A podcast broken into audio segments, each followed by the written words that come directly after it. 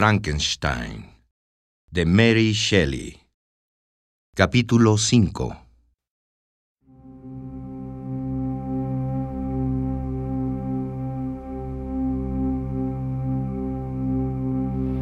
Maldito, maldito creador.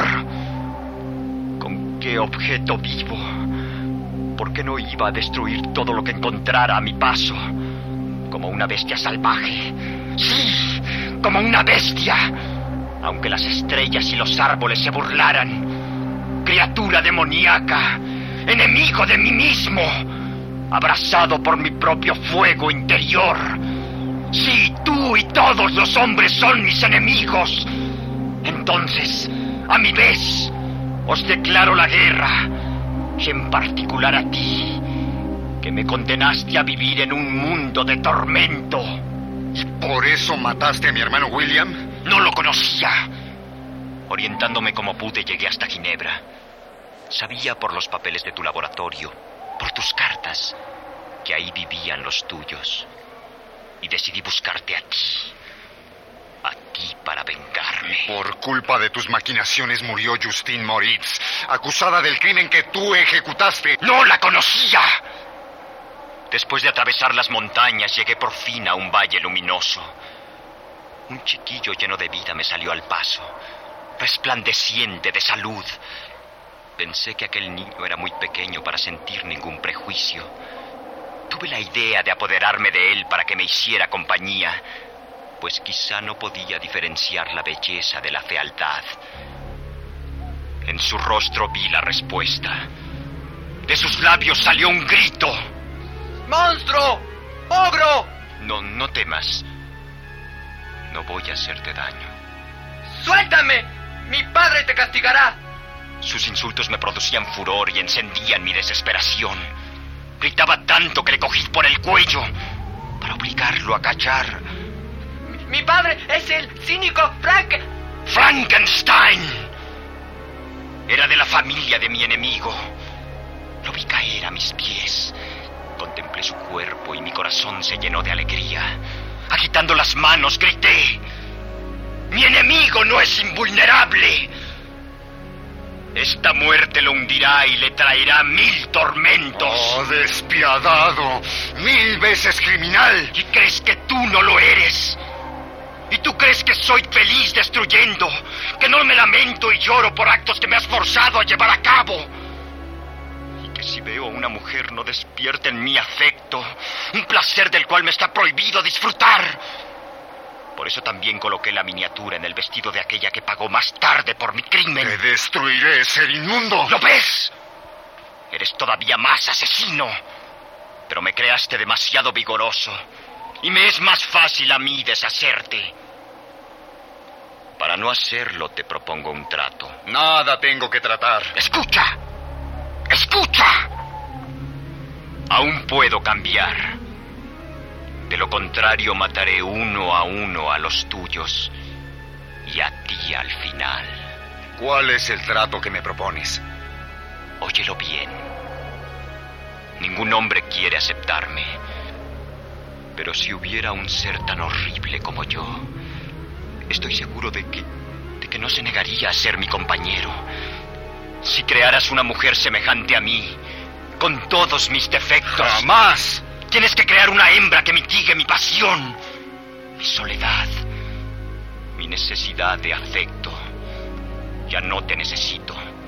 He dejado de buscar tu compasión, pues eres incapaz de proporcionármela.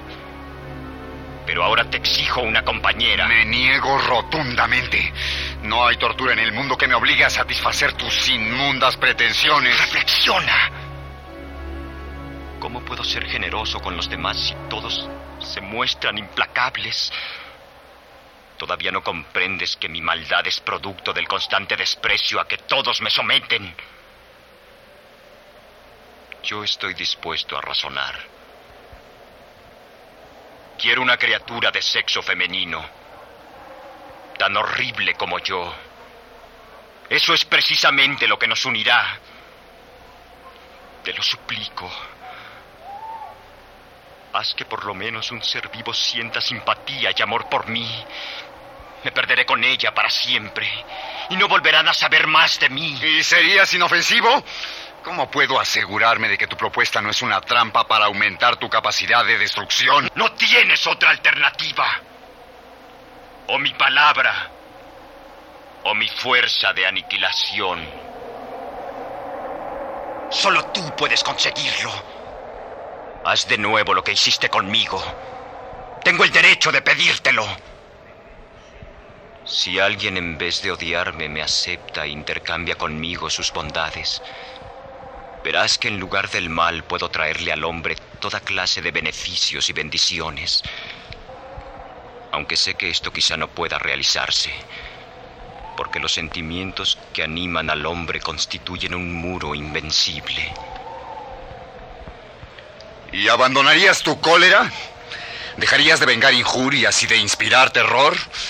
¿Puedo confiar en que tus actos criminales cesarían? Si alguien fuera capaz de sentir benevolencia hacia mí, sería capaz de hacer las paces con la humanidad. Bien, haré lo que me pides. Pero debes prometerme que abandonarás Europa y todo lugar cercano al hombre, tan pronto como te entregue a tu compañera. Te lo juro por el sol y por el cielo. Si me concedes lo que pido, jamás volverás a verme. Esperaré con ansiedad los progresos que hagas, y tan pronto como concluyas tu obra, llegaré para llevarme a mi compañera.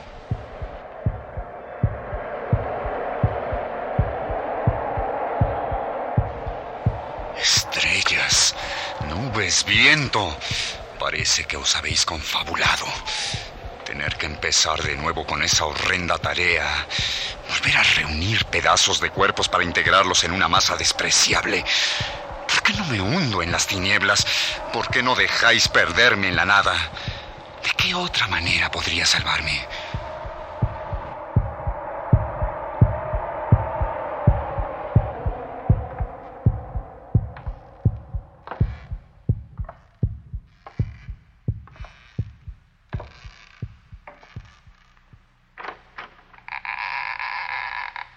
Víctor, hijo, ¿estás ahí? Padre, pasa. Estaba revisando algunos manuscritos. Todo lo acontecido me ha desviado de mis estudios y desearía retomarlos. Tienes razón, querido Víctor. A todos nos ha acongojado tanto la muerte que nos hemos olvidado de la existencia más elemental. Precisamente por ello me atrevo ahora a distraerte. No pareces dichoso y muchas veces huyes de nuestra compañía. Me gustaría que consideraras la siguiente proposición. Siempre he deseado que se realizara tu matrimonio con nuestra querida Elizabeth. A menos que ames a otra persona. Amo a mi prima con ternura. No deseo otra cosa. Aunque quizá no sea este el momento adecuado. No veo por qué no pudiera ser el momento. Si tus sentimientos son como dices, llegaríamos a ser de nuevo felices. Me harías experimentar un placer olvidado desde hace muchos años. Mi deseo sería verte perder esa tristeza, esa tristeza que te consume por todo lo que hemos padecido. Sin embargo, no querría añadir mayores desgracias a las que ya padecemos. Tengo todavía alguna labor pendiente y hasta que no cumpla con ella, no estaré totalmente libre. No sé de qué labor hablas. Eres joven, posees una considerable fortuna y has hecho notables descubrimientos en el campo científico. Clerval, tu amigo, así nos los hizo saber desde Ingolstadt. No deseo influir en tu decisión, pero desearía saber si estarías dispuesto a celebrar tu boda inmediatamente. Deseo celebrar esa boda, padre, pero no de inmediato. He hecho una promesa que tengo que cumplir ineludiblemente, y para ello debo viajar por un corto tiempo a Inglaterra. ¿Qué promesa puede ser tan urgente que retrase tu felicidad y la nuestra? No puedo decirla. Pero ten por seguro que precisamente está ligada a nuestro bienestar y al de Elizabeth. Bien. ¿Podrías por lo menos asegurarme que a tu regreso tendrá lugar este matrimonio? Te lo juro, padre, por todo lo que de santo hay en la vida y entre nosotros. ¿Permitirás entonces que lo anuncie y que al mismo tiempo te designe un compañero de viaje que podrá distraerte, ayudar en caso necesario? Y asegurarse de que vuelva, ¿no es así? De ninguna manera, Víctor. Tengo confianza en ti. Es que hubiera deseado estar solo. Se trata de varios experimentos y de una investigación harto pesada para cualquier compañero. Estoy seguro de que Henri Clerval, tu amigo de la infancia, no pondrá ningún reparo en acompañarte. También es a su manera un científico, aunque en el campo de las letras, y tendrá oportunidad mientras tú trabajas de consultar librerías y archivos a los que es tan aficionado. Y en cuanto a la boda, voy ahora mismo a anunciarla. Si supieras cuánta alegría nos proporcionas.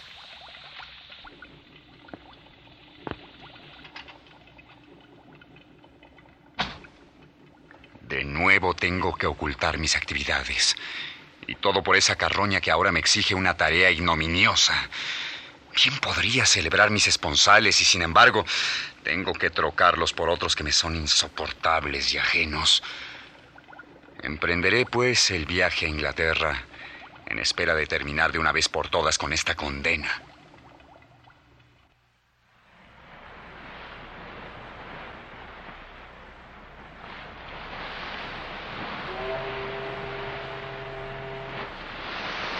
Esto es vivir, querido amigo. Realmente disfruto de la vida. Pero tú, en cambio, no pareces dar muestras de gozar con nada. ¿Por qué te obstinas en permanecer tan abatido? Henri, a ti la simple naturaleza te transporta. Yo, por el contrario, prosigo una búsqueda que va más allá de los límites de la esperanza. Si supiera por lo menos que pronto acabaré con nuestras desgracias. Siempre ha sido un enigma para mí, querido Víctor. Todo parecería augurar un futuro brillante, y tú te aferras a lo impenetrable. Siempre te has negado a compartir tus secretos conmigo, y sin resentimiento te lo digo. Siento que ellos terminarán por separarnos. Basta, Henri. Bien sabes que jamás he intentado hacerte daño, pero tengo un destino que cumplir. Estás en tu derecho, y no insistiré en hacerte hablar. Bien, Henri. Disfruta cuando puedas. Ahora ha llegado el momento de separarnos. Te ruego que durante dos meses no trates de averiguar dónde me encuentro. Cuando volvamos a reunirnos, de seguro me encontrarás más optimista y más dispuesto a compartir tu alegría. ¿Cómo? Creí que íbamos a seguir viajando juntos. Tu padre me pidió encarecidamente. Lo siento. Debo efectuar una gira por Escocia completamente solo pero te puedo advertir que se trata para mí de un asunto de vida o muerte. De nuevo el misterio. En fin, sabes que preferiría acompañarte. Escríbeme a menudo y vuelve pronto. ¿Puedo saber al menos dónde te instalarás o si recorrerás las islas? No quisiera que tu padre me tomara por un descuidado. Te diré únicamente que escogeré algún islote solitario para llevar a cabo un experimento electroquímico. Bastantes cosas dependen de su éxito entre ellas la paz de nuestra familia. Nunca he entendido tus enigmas. Así has hablado en el pasado y lo únicamente visible para mí es tu tormento. Dios quiera que esta vez salgan mejor las cosas. Así sea.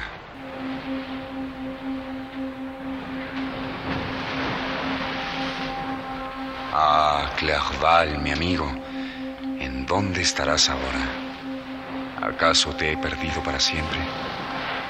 Extraño el contacto con tu mente, tan llena de hermosas ideas, capaces de dar colorido al propio mundo.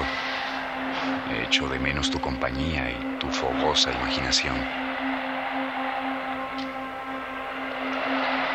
He admirado el agua agitado por la tempestad y el viento levantando remolinos de agua He visto las olas chocar violentamente contra las rocas de las montañas, allí donde perecen los amantes y cuyas voces de socorro pueden escucharse todavía cuando ruge el huracán.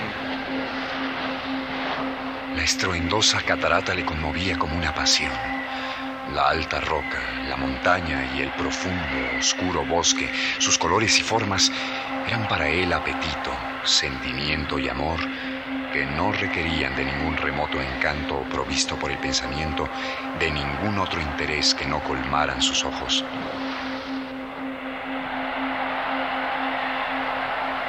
Ah, Clerval, Clerval, quizás ya solo existes en mi recuerdo. Tu materia tan bellamente forjada y tu espíritu, me siguen consolando en la lejanía.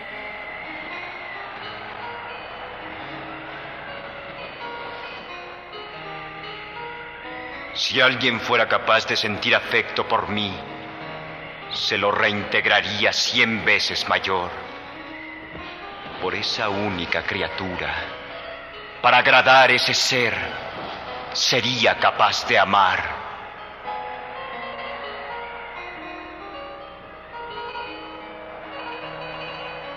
Fíjate en aquel castillo que cuelga al borde del abismo y en aquel otro, casi oculto por el follaje de los árboles. Mira ese grupo de vendimiadores caminando entre los viñedos hacia aquel pueblo casi escondido en la ladera.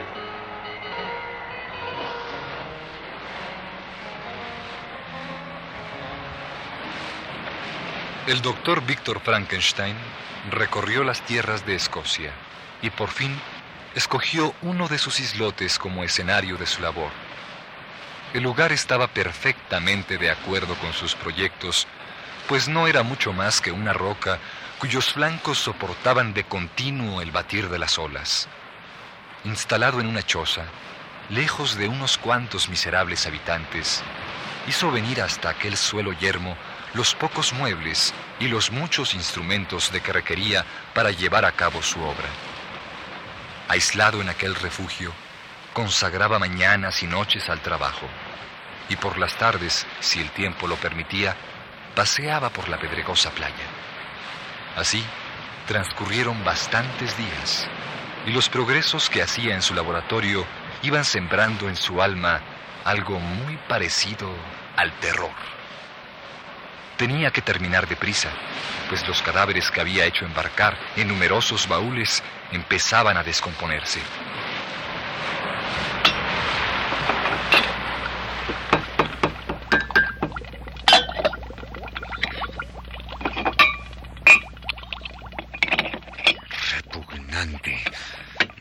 Es espantoso. Me niego. No quiero ver. Vamos, Víctor, anímate.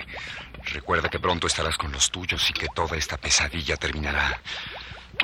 Así, así, hazlo por Elizabeth, por tu padre.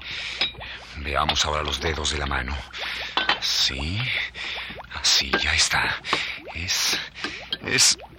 Oh, oh, por Clerval. Sin asco, fríamente, como cuando fabricaste... No te estará observando.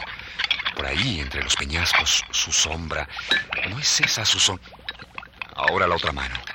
Por tu padre, por William, por Elizabeth. Oh, repugnante, repugnante.